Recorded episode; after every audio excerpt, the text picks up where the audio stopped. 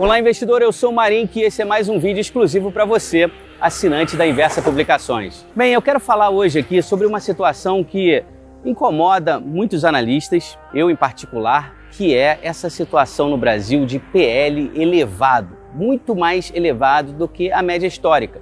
Vamos observar e ver o que, que pode estar por trás disso. Esse é um fenômeno que ocorre não só aqui, mas também nos Estados Unidos. Sabe-se que o S&P bateu lá o preço-alvo de 4.300 pontos do David Costin, estrategista da Goldman Sachs, e ele mesmo disse que vai manter o seu preço-alvo naquele mesmo nível, pois o PL projetado do S&P subiu demais, está acima de 22 vezes, bem acima da média histórica.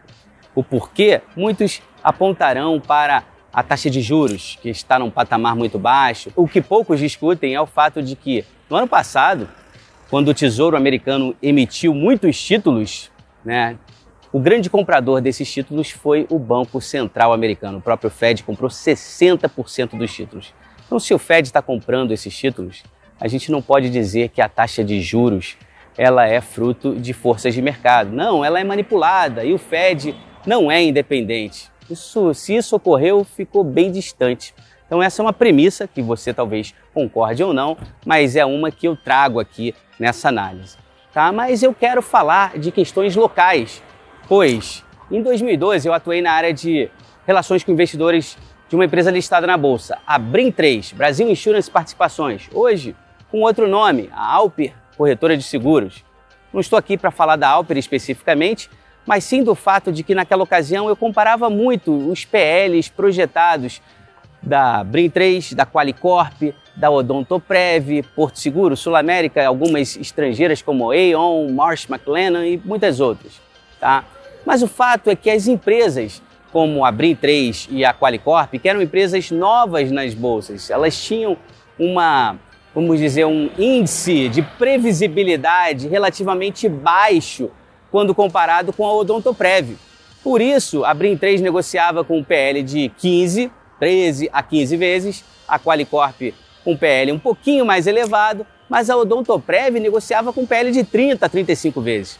A Odontoprev ela era relativamente cara naquela época e se manteve cara, pois ela vinha crescendo de uma forma sustentável, contínua e fez isso por muitos e muitos anos. Tá? Naquela ocasião, a taxa de juros de longo prazo no Brasil, essa taxa que a gente usa para trazer o fluxo de caixa projetado a valor presente, era uma taxa não muito diferente da taxa atual. Hoje, quando você olha para a taxa DI, para o contrato futuro de DI, tá? de 10 anos, para o DI 1F31, quando você olha para esse, esse indicador, você vê uma taxa de 9,10, 9,20, não muito diferente daquela praticada lá em 2012. Mas mesmo assim, alguns setores na Bolsa Brasileira, em particular o setor de varejo, de vestuário ou varejo associado ao comércio eletrônico, negociam com um PL projetado muito elevado, acima de 50 em muitos casos. Será que isso faz algum sentido? Bem, né? Normalmente a taxa de juros é utilizada aí como uma justificativa. Não, a taxa de juros global ela está muito baixa, existe um excesso de liquidez. Sim, isso é fato. Mas o que existe, o fator X, talvez aqui nessa equação aqui que eu estou tentando resolver, ou pelo menos chamar sua atenção, para mim, na minha opinião, tá? É o fato de que naquela ocasião, lá em 2012, nós tínhamos mais ou menos 600 mil CPFs na Bolsa. Hoje temos 3 milhões e 600. 3 milhões de pessoas aqui no Brasil. Lá fora, só a Robinhood abriu mais de 10 milhões de contas. Então isso é um fenômeno que toma conta do mundo, né? Mais do mundo ocidental, mas isso ocorre também até lá na China também a gente tem um maior interesse pelo mercado acionário. E esse maior interesse pelo mercado acionário contribui para uma situação de complacência, uma situação onde o investidor, pessoa física, primeiro, ele não tem tanto acesso à informação, então a gente tem um regime de castas no mercado, onde a informação ela vai fluindo né, em diversos níveis. Primeiro, né, para quem já trabalhou com acesso corporativo, você sabe que os institucionais têm acesso a uma informação de maior qualidade, mais rápida, e esse, essa informação vai chegando aos jornais e vai chegando né, às pessoas físicas, então isso é um fator aí.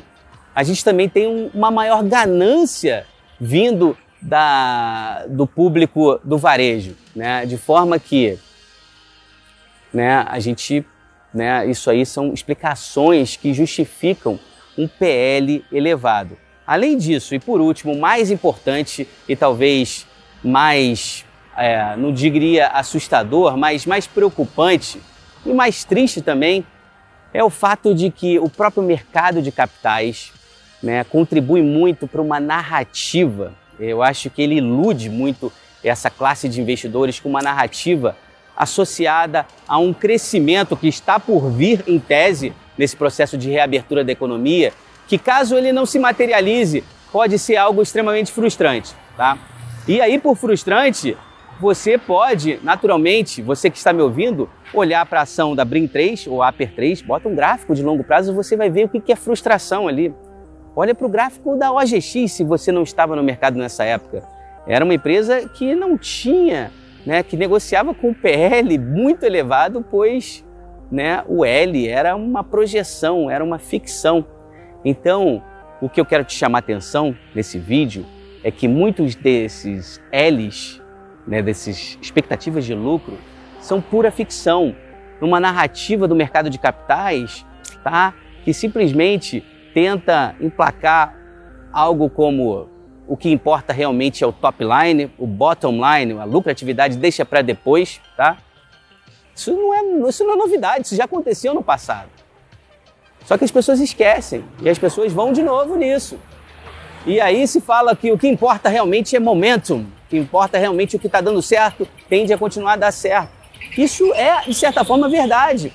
Eu vinha falando que a ação da Arezo estava cara a 70 reais e já está 96. Mas será que a Arezo ela vai ter crescimento para justificar esse preço no mercado? Olhe para as vendas da Arezo em 2019, para a lucratividade em 2019. Eu fiz esse exercício e cheguei à conclusão que ela tem que crescer muito, mas muito mesmo.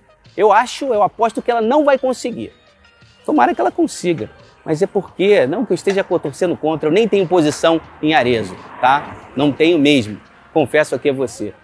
Mas o ponto é que Arezo é um símbolo desse movimento.